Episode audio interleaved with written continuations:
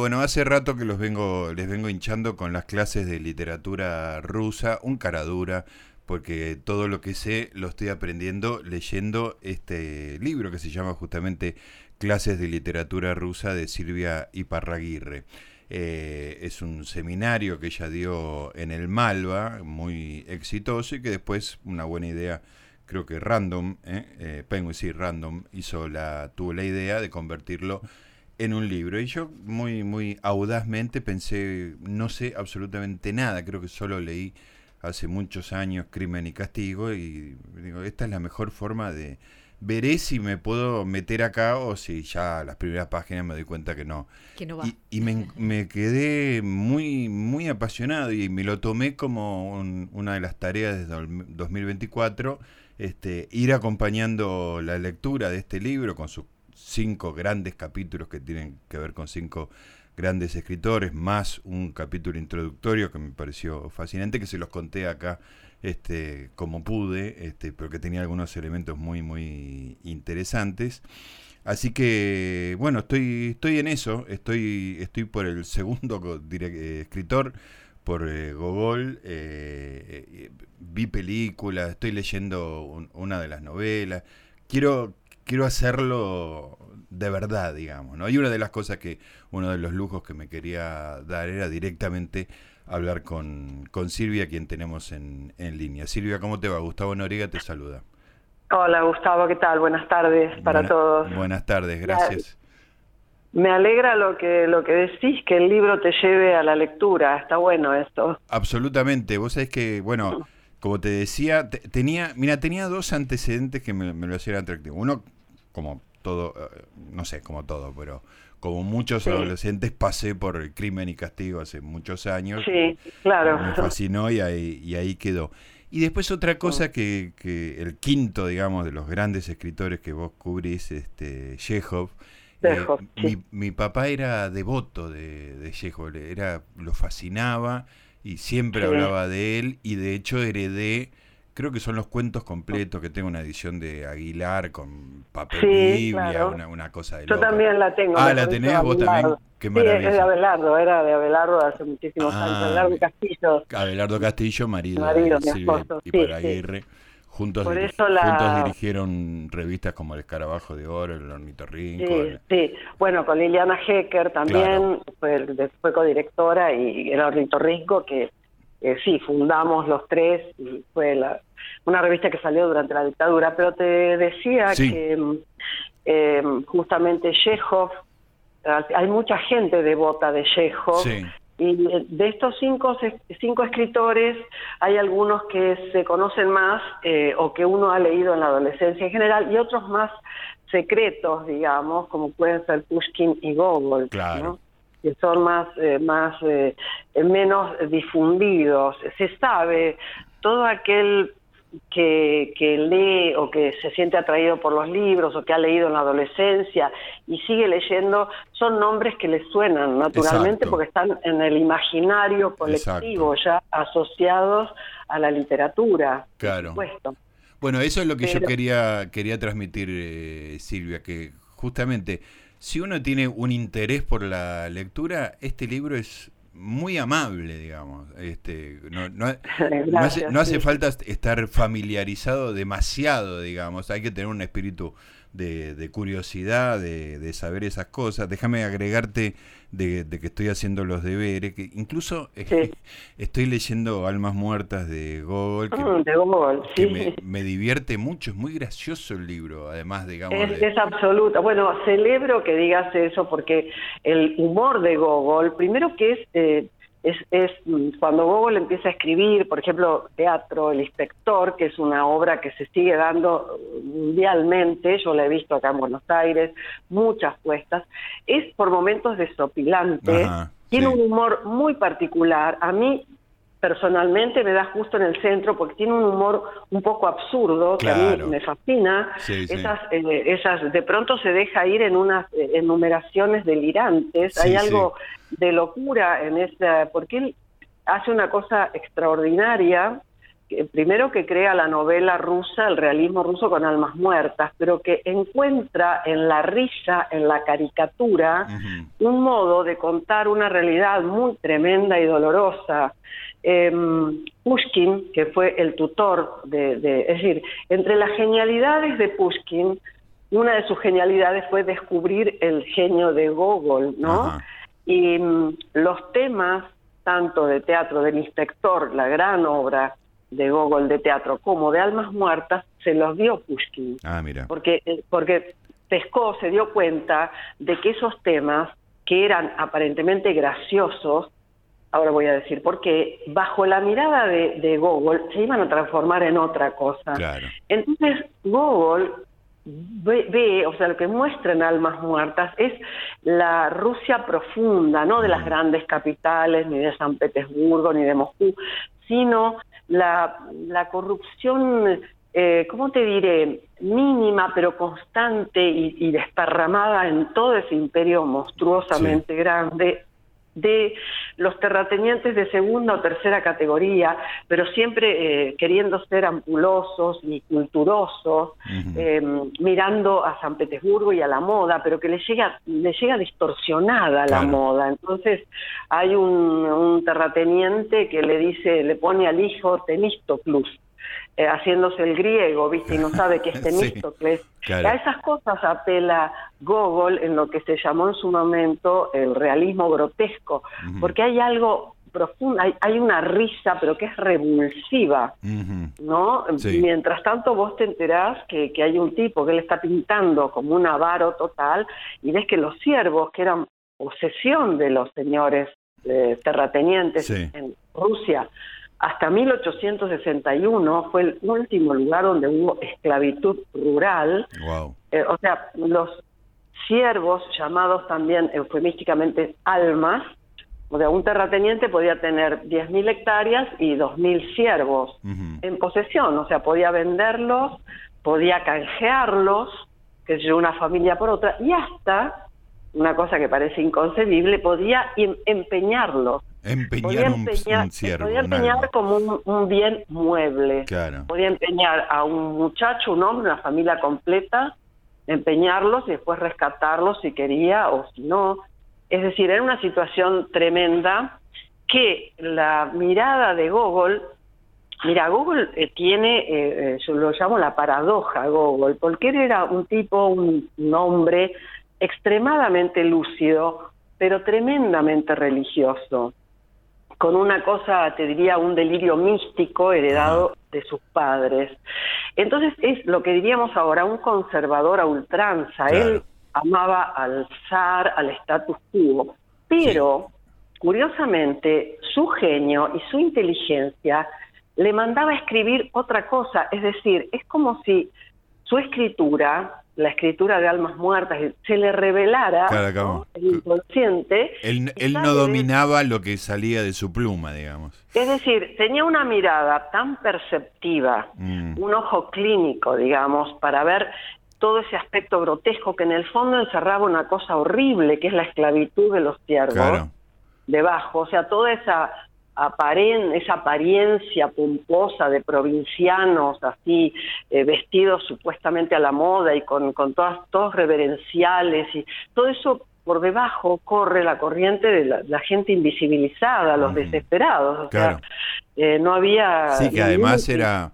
Eh, esto ahora quería ir al, al capítulo introductorio que es súper interesante, que yo lo, estuve divulgando acá, que era un 90% de la población el, esa, esos invisibles, ¿no? Era descomunal la, el corte social que había, ¿no? Entre una clase privilegiada y los campesinos y Exacto, vos sabés que en Europa occidental, en la Europa que nosotros todos conocemos del siglo XIX, vos hablás de Inglaterra, de Francia, de España, de Italia, y tenés una idea, pero Rusia era un misterio, es decir, pocos iban, viajaban y pocos eh, recién con Pedro el Grande, en 1720, eh, Rusia tiene embajadores eh, en Europa.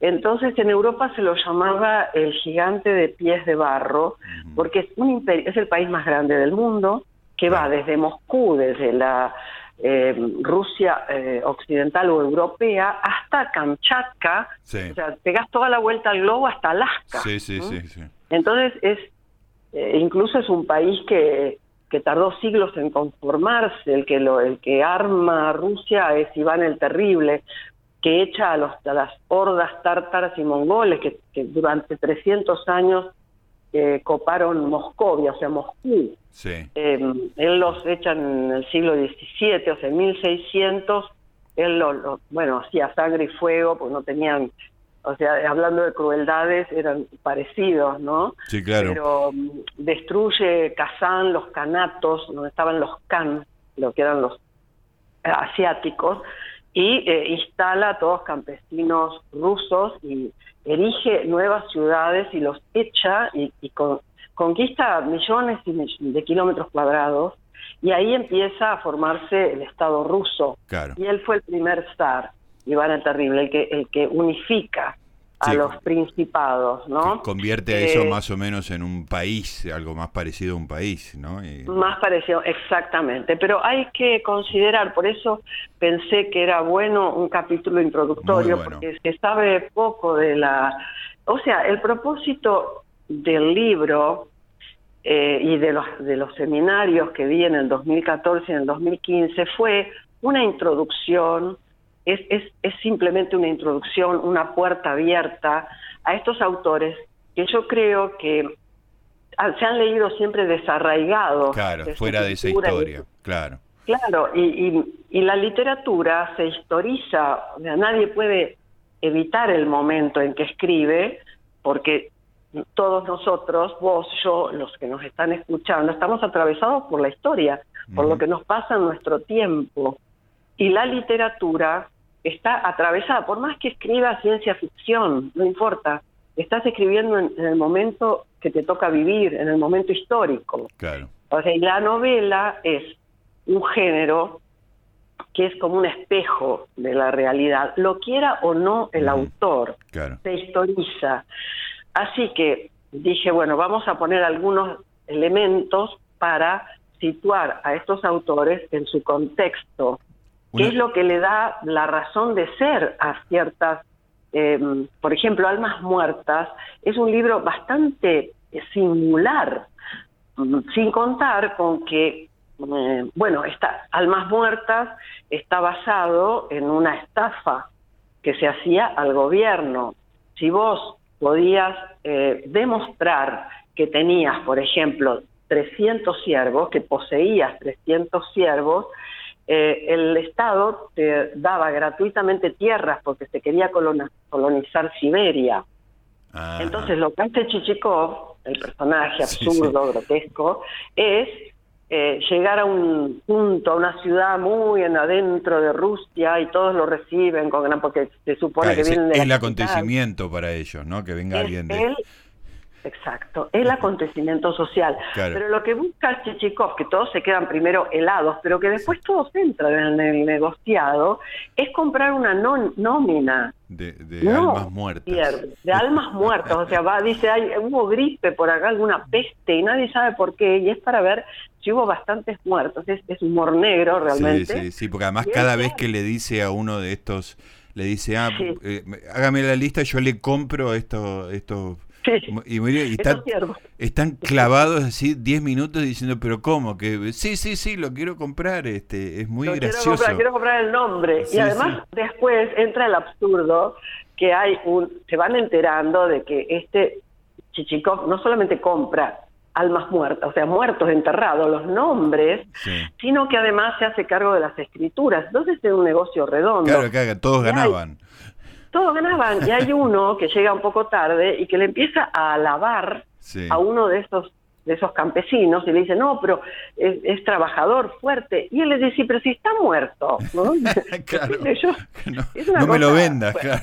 No me lo vendas, y ya no, no, me lo, no me lo quiera vender, porque yo, yo lo compro lo compro así como está. Lo compro así como está. Y bueno, pero más allá de eso, el absurdo gogoliano, él tiene dos, dos cosas, ¿no? Uno es el criterio de la risa grotesca, que está, está muy, es muy medieval eso, y le viene a él de, de, sus ancestros cosacos, paganos, Y, y, por otro lado, es un absurdo que tiene una descendencia en la literatura, por ejemplo, de Kafka. Ajá, sí, Eh, claro. Kafka hay, hay momentos en que son, son directamente de Gogol. Por ejemplo, Esperando a Godot, Sí, de claro.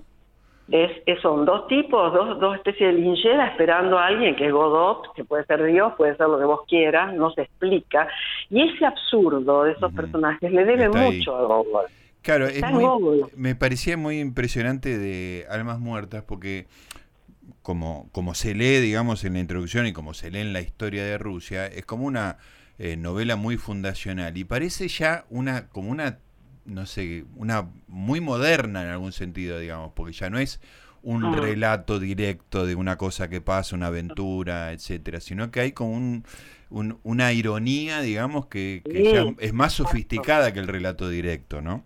Es muy sofisticada porque es una óptica de distorsión que aplica él. Y eso lo sabía Pushkin. Por eso eh, le dio... le- Lo toma le de dijo Pushkin. que lo toma, claro, no, no, Pushkin les- sabe que esos dos temas, el que lo va a llevar a sus límites va a ser Gogol, Claro, porque si no quedan, queda mero, mero chiste. ¿no? claro, claro, Pero claro, no es solamente eso, una- claro. es, es notable eh, la distorsión que, que Gogol aplica a lo que ve, ¿no? La distorsión esa hace que sea grotesco, pero a la vez, eh, como le decía Pushkin, le decía el alegre melancólico a, a Gogol, porque contaba cosas muy jocosas, pero por debajo había un, un terrible dolor Sí, sí. que sintieron todos estos escritores en este siglo porque eran testigos y la única voz de ese pueblo completamente eh, invisibilizado y, y fueron tan leales unos a otros. Eso es un caso único. O sea, los escritores rusos del 19 fueron la única voz que tuvo ese 90% de población analfabeta, misérrima, frente al 10% de una nobleza hiperrica sí. que despreciaba el ruso como lengua, hablaba el francés y escribía en francés. Entonces, la única tribuna donde no había no había ninguna prensa porque eh, estos escritores vivieron y escribieron bajo una censura feroz Claro. todos, desde Pushkin hasta Chekhov. Chekhov menos, porque ya Chekhov está doblando el siglo, ¿no? Pero Tolstoy, todos tenían que pasar por la censura. Y la censura no era una censura como podemos imaginar hoy, que alguien te dice, bueno, no, este capítulo no va o Sí, esta sí. parte no, no, no. No, no, te pasa lo que le pasó a Dostoyevsky, que lo mandaron a Siberia por ocho Sí, sí, años, sí.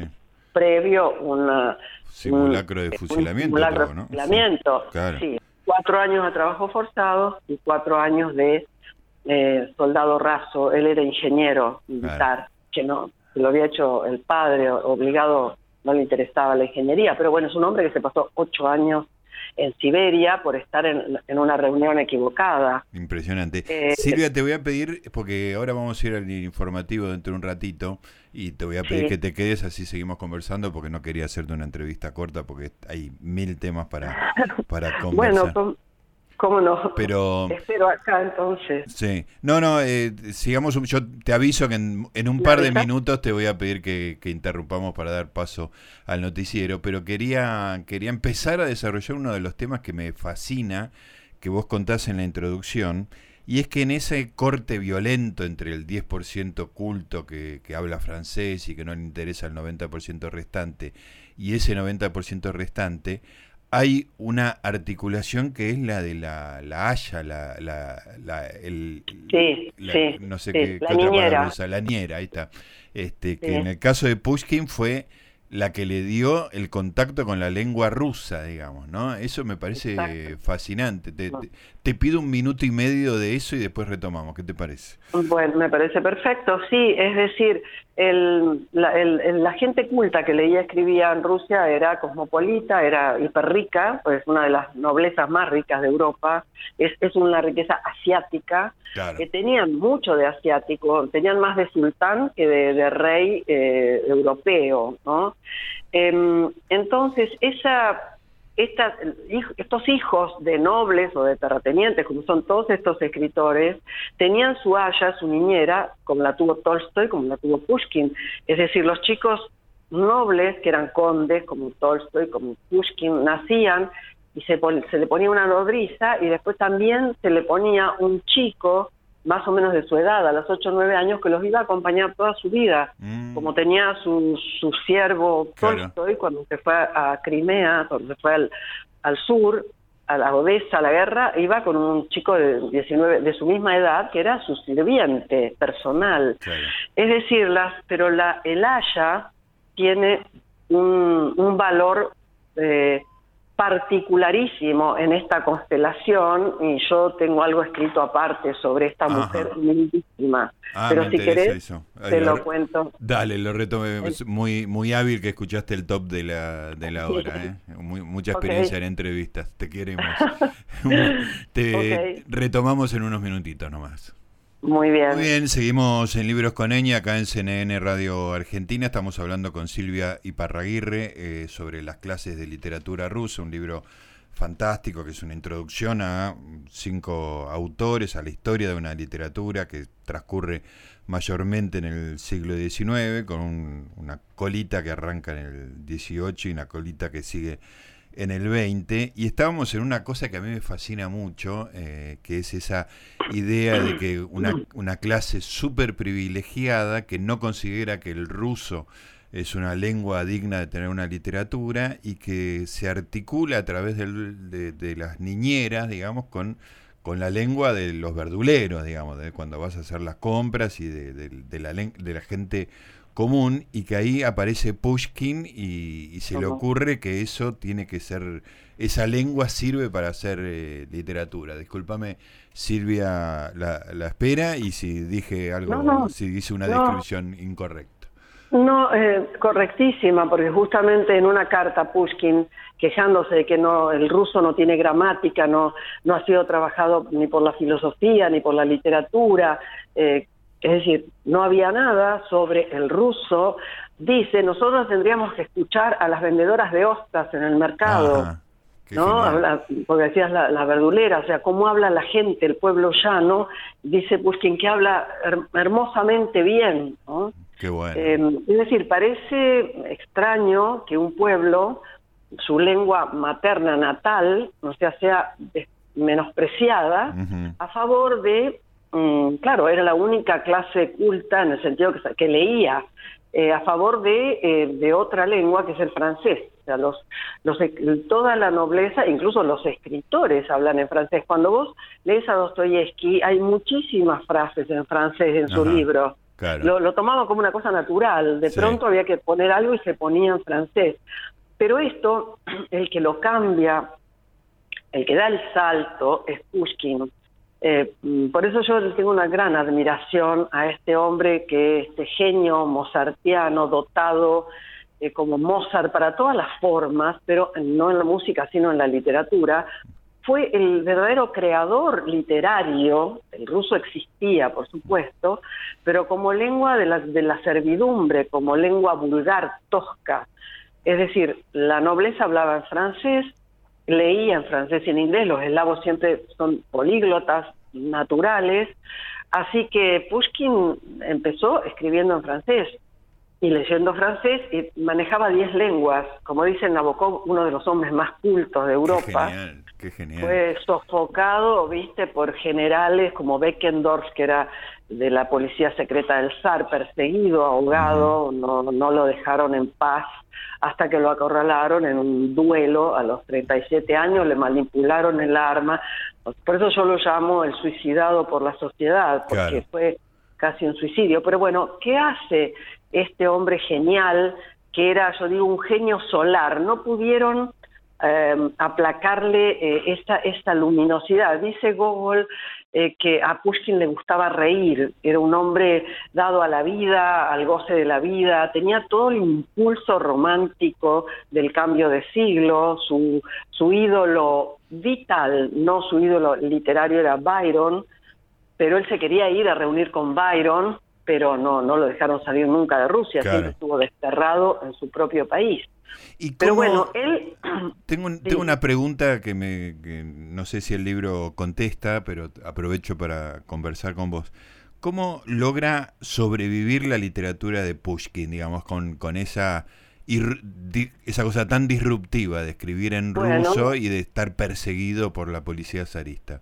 Pero justamente porque hay una hay una cosa difícil de entender que es que la primera lo primero que escribe Pushkin en ruso que lo- a los 20 años se llama Ruslan y Ludmila es una narración un poema narrativo eh, en verso eh, que es una historia que es un cuento popular es el cuento popular de un enano de, larga barba y de una que- un sombrero que te vuelve invisible y Ujú. todas peripecias más bien hacia el modo de las mil y una noches, con Claro. mucho de oriental. Muy fantástico. Eso se y fantástico. Claro. Eso se repetía de manera oral, o sea, la Mm. gente empieza a saber los, los versos de Pushkin de manera, el pueblo llano, digamos, que no leía, empieza a saber que Pushkin, eh, que inmediatamente, además Pushkin hacía algo que los inquietaba a todos, era un hombre tremendamente inteligente, que eh, escribía epigramas, que son unos versos muy cortos, pero para defenestrar a alguien. Entonces, eh, suponete los popes o los, los religiosos, que eso ha ocurrido en, en Europa, como con los curas de pueblo, en, te hablo de la época medieval, que, eh, o sea, tenían las chicas, las campesinas, un abuso, ¿no? No solamente que comían opíparamente, sino que tenían chicas campesinas. Claro. Frente a eso, Pushkin escribió un epigrama y lo dejaba clavado en la puerta de una iglesia, de una aldea, por Mm, ejemplo, ¿no? claro. Hablando de fenestrando al pope, eh, era muy tremendo, era tremendamente rebelde, no lo, no lo podían contener. A mí me divierte mucho cuando lo mandaron, no sabían qué hacer con él. Eh, para castigarlo, eh, bueno, el propio zar dice, este, este hombre, a los 20 años de Pushkin, es un peligro porque todo lo corrompe a los jóvenes que repiten de memoria sus versos, hay que mandarlo a Siberia. Así le dice el zar. Sí. Y lo mandan al Cáucaso porque como era conde y demás, le, lo cambiaron al, al- sur. Entonces empieza el largo destierro de Pushkin, pero que no hace mella en su literatura. Ahora, esa literatura que él iba escribiendo en ruso se empieza a difundir de un modo, o sea, la gente lo sabe, y, y- y gente, digamos, había gente como, no había una burguesía como hubo en Europa, porque no hubo revolución industrial en sí, Rusia, sí. tampoco hubo renacimiento antes, Eh, pero había una tabla de rangos que había inventado Pedro el Grande en 1700 cuando funda San Petersburgo, que son 14 eh, como de puestos, desde el más humilde al más encumbrado, por, para combatir la corrupción. Era para los civiles, los eclesiásticos y los militares. Entonces, si vos cumplías bien tu misión, ibas escalando en esos puestos, pero la gente de esos puestos necesariamente, por ejemplo, jefe de correo de una aldea o maestro de postas, que era como se viajaba, ¿no? Claro. esa gente sabía leer y escribir. O sea, había gente que leía y que lo leía Pushkin, no el campesino absoluto, sino en esos primeros Claro. Estamentos donde la gente sabía leer y escribir. Así que la fama de Pushkin se hizo enorme, la popularidad. Cuando Pushkin muere, cuando se corre la bolilla de que lo hirieron de muerte, hay 10.000 personas Ah, eso me impresionó mucho, sí. que se agolparon en la casa porque nadie podía creer que Pushkin hubiera muerto. Tanto fue así que el zar ordenó sacarlo a escondidas, Mm, el, el ataúd para llevarlo a, a un lugar, este, a una- un monasterio y demás. Pero volviendo a tu pregunta inicial, es decir, ¿qué pasa con Pushkin y su niñera? ¿no? Vu- Vuelvo ah, al sí, tema del la sí. Claro, eh, Pushkin, que fue un mujeriego famoso, o sea, de mujeres casadas, de duelos, una cosa muy al estilo romántico, pero que tenía una energía, Claro, tenía una vitalidad una increíble, vitalidad increíble. Sí. Ah, bueno, no, esto que me quedó pendiente, que lo mandan en un momento, es tan rebelde, los tipos no saben cómo manejarlo, entonces lo mandan a un lugar recóndito para que eh, escriba detalladamente un informe sobre el daño que hace la langosta. en las cosechas, esperando un, ¿viste? un legajo, una cosa así. Y Pushkin pone algo, les manda, les manda el informe que dice, voló, voló la langosta y se, y se posó, comió todo lo que pudo y después voló. Ese fue el informe. es extraordinario. Entonces les ponía los pelos de punta a, estos generalotes y a estos nobles. Bueno, y al fin le, dan como último destino, el, padre tenía tierras en Pskov, entonces le dice el zar, lo encierran ahí, que se quede ahí. Y la única compañera que tenía, la única compañía, era su haya, que, eh, que Pushkin adoraba. Y dice Marina Svetayeva, una gran poeta rusa, pero ya del siglo XX, de la época de la vanguardia, que Pushkin, que amó a tantas mujeres, no tuvo para ninguna palabras más tiernas que el poema que se llama a mi, a mi Aya, a mi ñaña, ¿no? a mi niñera, eh, Ariña, y le leía los versos de Eugenio Neguín. Era su única escucha. Hay un cuadro que lo muestra él apoyado así en el escritorio y una viejita que está cosiendo, que era su única compañía. Entonces, digamos, es una teoría personal, pero que creo que demostrada en todos estos escritores que el Haya, la humilde mujer campesina analfabeta, fue la contención del afrancesamiento, o sea, la contracorriente claro, claro. de ese afrancesamiento que venían en, en, la lengua rusa y en los cuentos populares rusos, que son riquísimos. En, eso fue lo que hizo Gogol. Claro. Cuando, cuando llega a San Petersburgo, Gogol no lo conoce nadie, tiene 20 años, y está fascinado con lo que hizo su ídolo, que era, que era Pushkin, que era Ruslani Ludmila. Entonces le manda una carta a Ucrania, a la madre, y le dice que por favor le mande en varias cartas todo lo que le contaba el Haya. Todos los ah. cuentos. entonces el Haya se los. la madre le manda dos o tres cartas y él hace su primer libro, que son veladas en una granja cerca de Icanca, que son cuentos así, cuentos populares donde aparecen por eso busqué una tapa que la elegí, bueno, me la, consiguieron en Penguin, que es un Chagall, que era también de la misma zona que Gogol, y que contiene elementos así de cuentos populares. O sea, gente volando, sí, Chagall que pone vacas que vuelan por los aires. Una vaca tocando el violín, sí.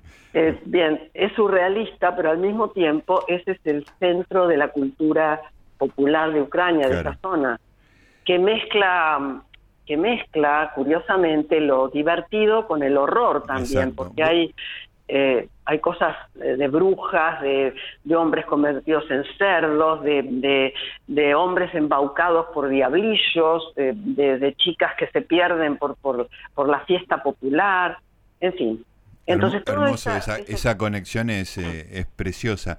Ahora, tengo la siguiente, ya te, ya te voy a pedir que me spoilees, porque yo voy por Google, por Google y no llegué a Dostoyevsky, pero me llama la atención lo siguiente, tanto Pushkin como Gogol en, en tu descripción son dos personajes de una vitalidad impresionante, con humor, bueno, atorrantes con las mujeres como Pushkin, o sea, ahí hay una, una cosa de vida y de reír y etcétera. Y uno, yo digamos que no, no leí tu capítulo todavía, pienso en Dostoyevsky, pienso en una cosa muy grave y atormentada, digamos, ¿no? Ahí es como una nueva fase, que, me pierdo algo de Dostoyevsky o, es así. No, te perdés una cosa personal de Dostoyevsky, que era un hombre que le gustaban las mujeres neuróticas. ah, bueno. Le gustaban las mujeres complicadas. Ah, mira. Y, sí, sí, sí, de hecho se casa con, cuando, cuando está todavía en Siberia, se casa con la viuda de un amigo, una María, una mujer muy hermosa, pero también muy, muy estrafalaria, no, no estrafalaria, no, neurótica,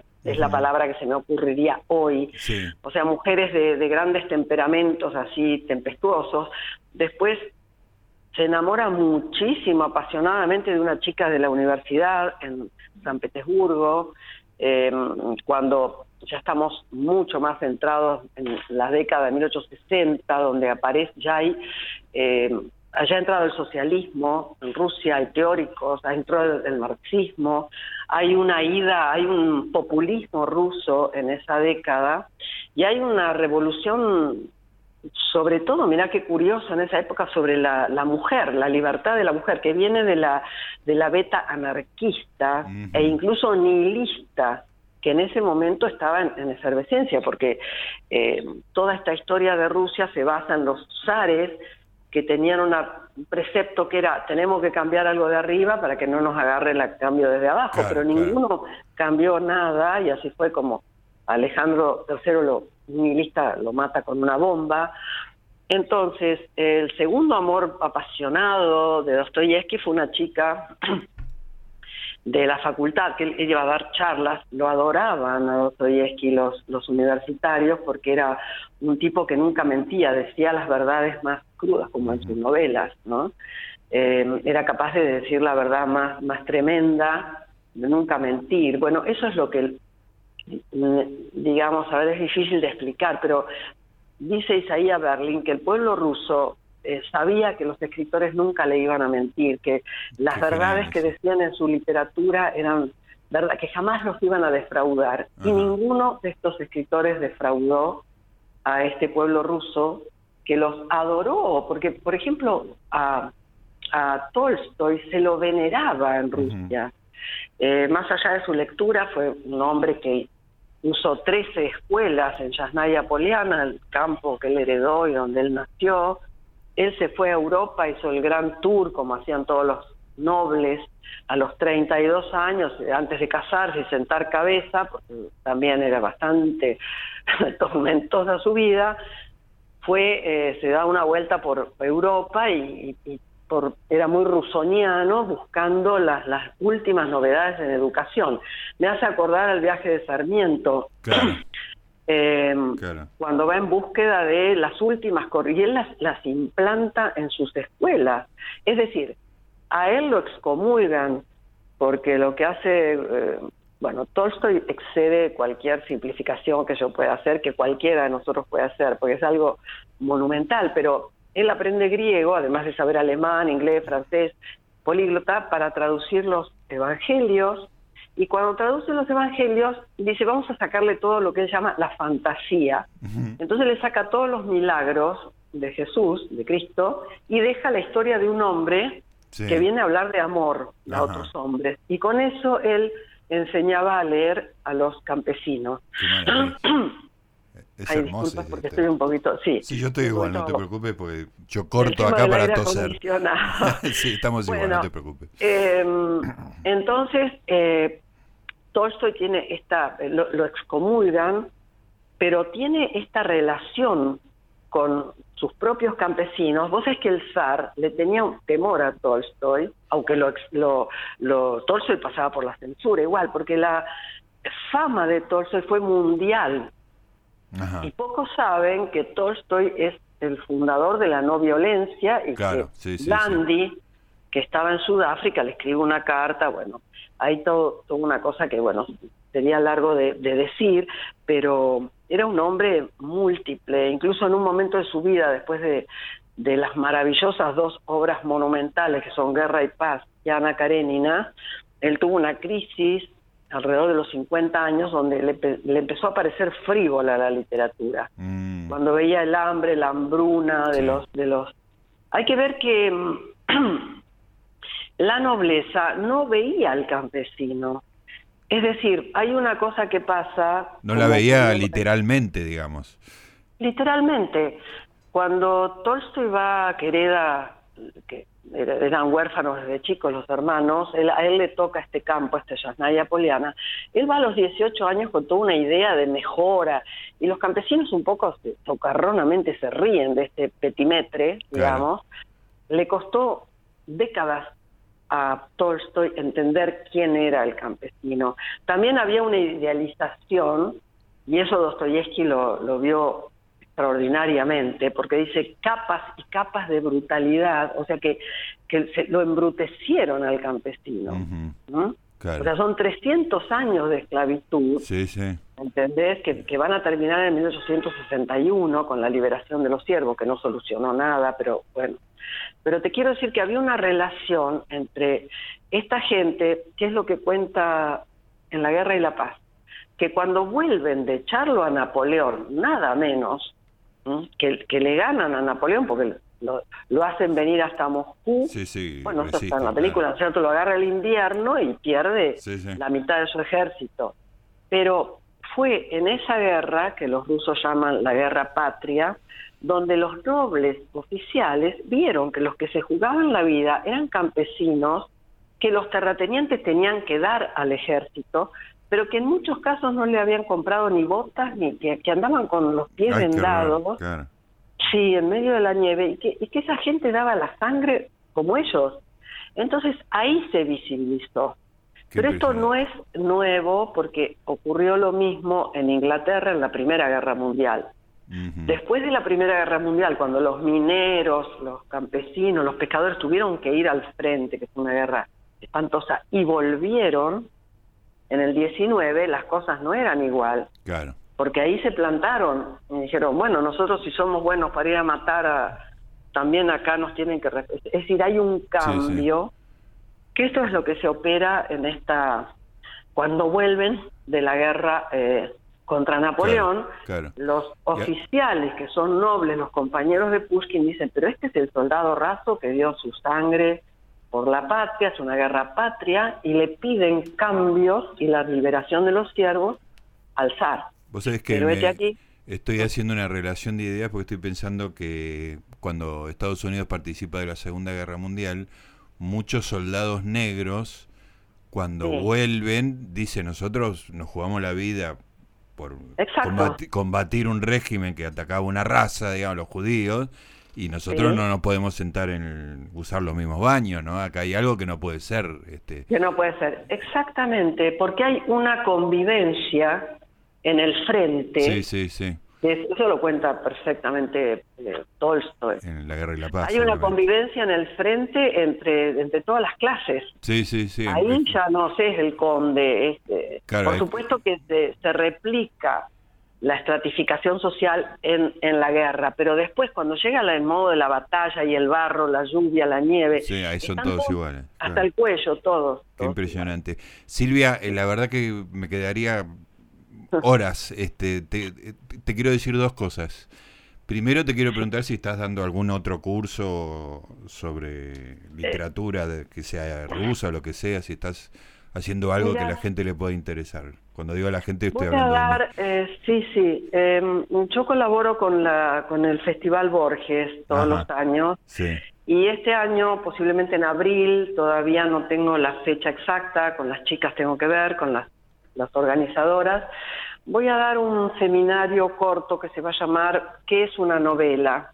Breve historia del género. Buenísimo que es algo que me, interesa. La novela es un género que me, ha interesado mucho siempre. Así que sí, tengo ese proyecto, ya hablado con ella, será en abril. Abril, perfecto. Lo, van a difundir, sí, calculo que estaremos, abril. Estaremos atentos y difundiremos y si podemos eh, asistiremos. Y la otra que te iba a decir es que yo voy a seguir todo el año con esto y voy a avanzar y te voy a llamar de nuevo cuando esté en en Tolstoy y Chekhov te llamo de nuevo y seguimos hablando, si no te parece mal. Me encanta, no, no, me encanta. Y a propósito de, tu proyecto, que, me gusta muchísimo de ir acompañando el libro con lecturas, quiero hacer la salvedad de que, bueno, que, lo, por ejemplo, tienen respetables tamaños estas novelas. si vos hablas de los Karamazov, te enfrentas con mil páginas, igual que Ana Karenina. Hay partes que a veces y eso es natural que pase, qué sé yo, en los Caramazos hay una parte que es la, la historia de un santo Staret, ¿no? Un monje, que es, francamente, si uno no lo lee, yo estoy predicando mal, pero te quiero decir, no, no pasa nada, porque que hay un momento que te toca, y te toca para siempre, porque este hombre cruzó todos los límites, bueno, hay que ver lo que dice Freud, lo que dice Nietzsche. Yo, para evitar hacer la, apología de, de Dostoyevsky, lo cito, mira, a Nietzsche, a Joyce, a Virginia Woolf, a... Palabras em, autorizadas. A Sartre, sí, claro, Todo lo que dijeron de, de Dostoyevsky. Silvia, vos sabés que, además de además de las lecturas, también eh, a raíz del, del capítulo inicial, volví a ver, creo que por tercera vez, eh, Andrei Rublev, la, la película de Tarkovsky. Ah, ay, bueno, bueno, bueno. Más de una vez, o sea, siempre la veo y no entiendo mucho lo que pasa porque son no es una película didáctica, digamos. A mí me fascinan las imágenes, los, los bueno, a mí me planos secuencia. Claro, Solari. claro.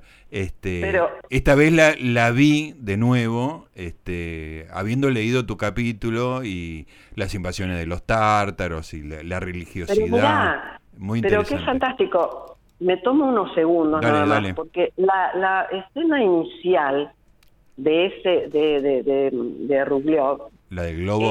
es la del globo. Después hay un juglar, hay un Ah, sí, tipo sí. muy- que está cantando con un tambor, una cosa muy primitiva. Sí, sí, que se lo llevan preso en una especie de sí. galpón ahí. Sí. Y el tipo lo que canta es justamente del señor del terrateniente al que le rasuraron la barba y tachín tachín y que la mujer no sé qué cosa y no sé, es, es una crítica al terrateniente. ¿Por Claro. qué? Porque Pedro el Grande cuando crea eh, por decreto modernizó Rusia y los boyardos que eran los señores terratenientes el poder estaba en la barba Ah, eh, ah, el claro. poder, el poder. Entonces, eh, pero Pedro Grande los hace afeitar, es una Claro. afrenta espantosa. Y este juglar canta eso.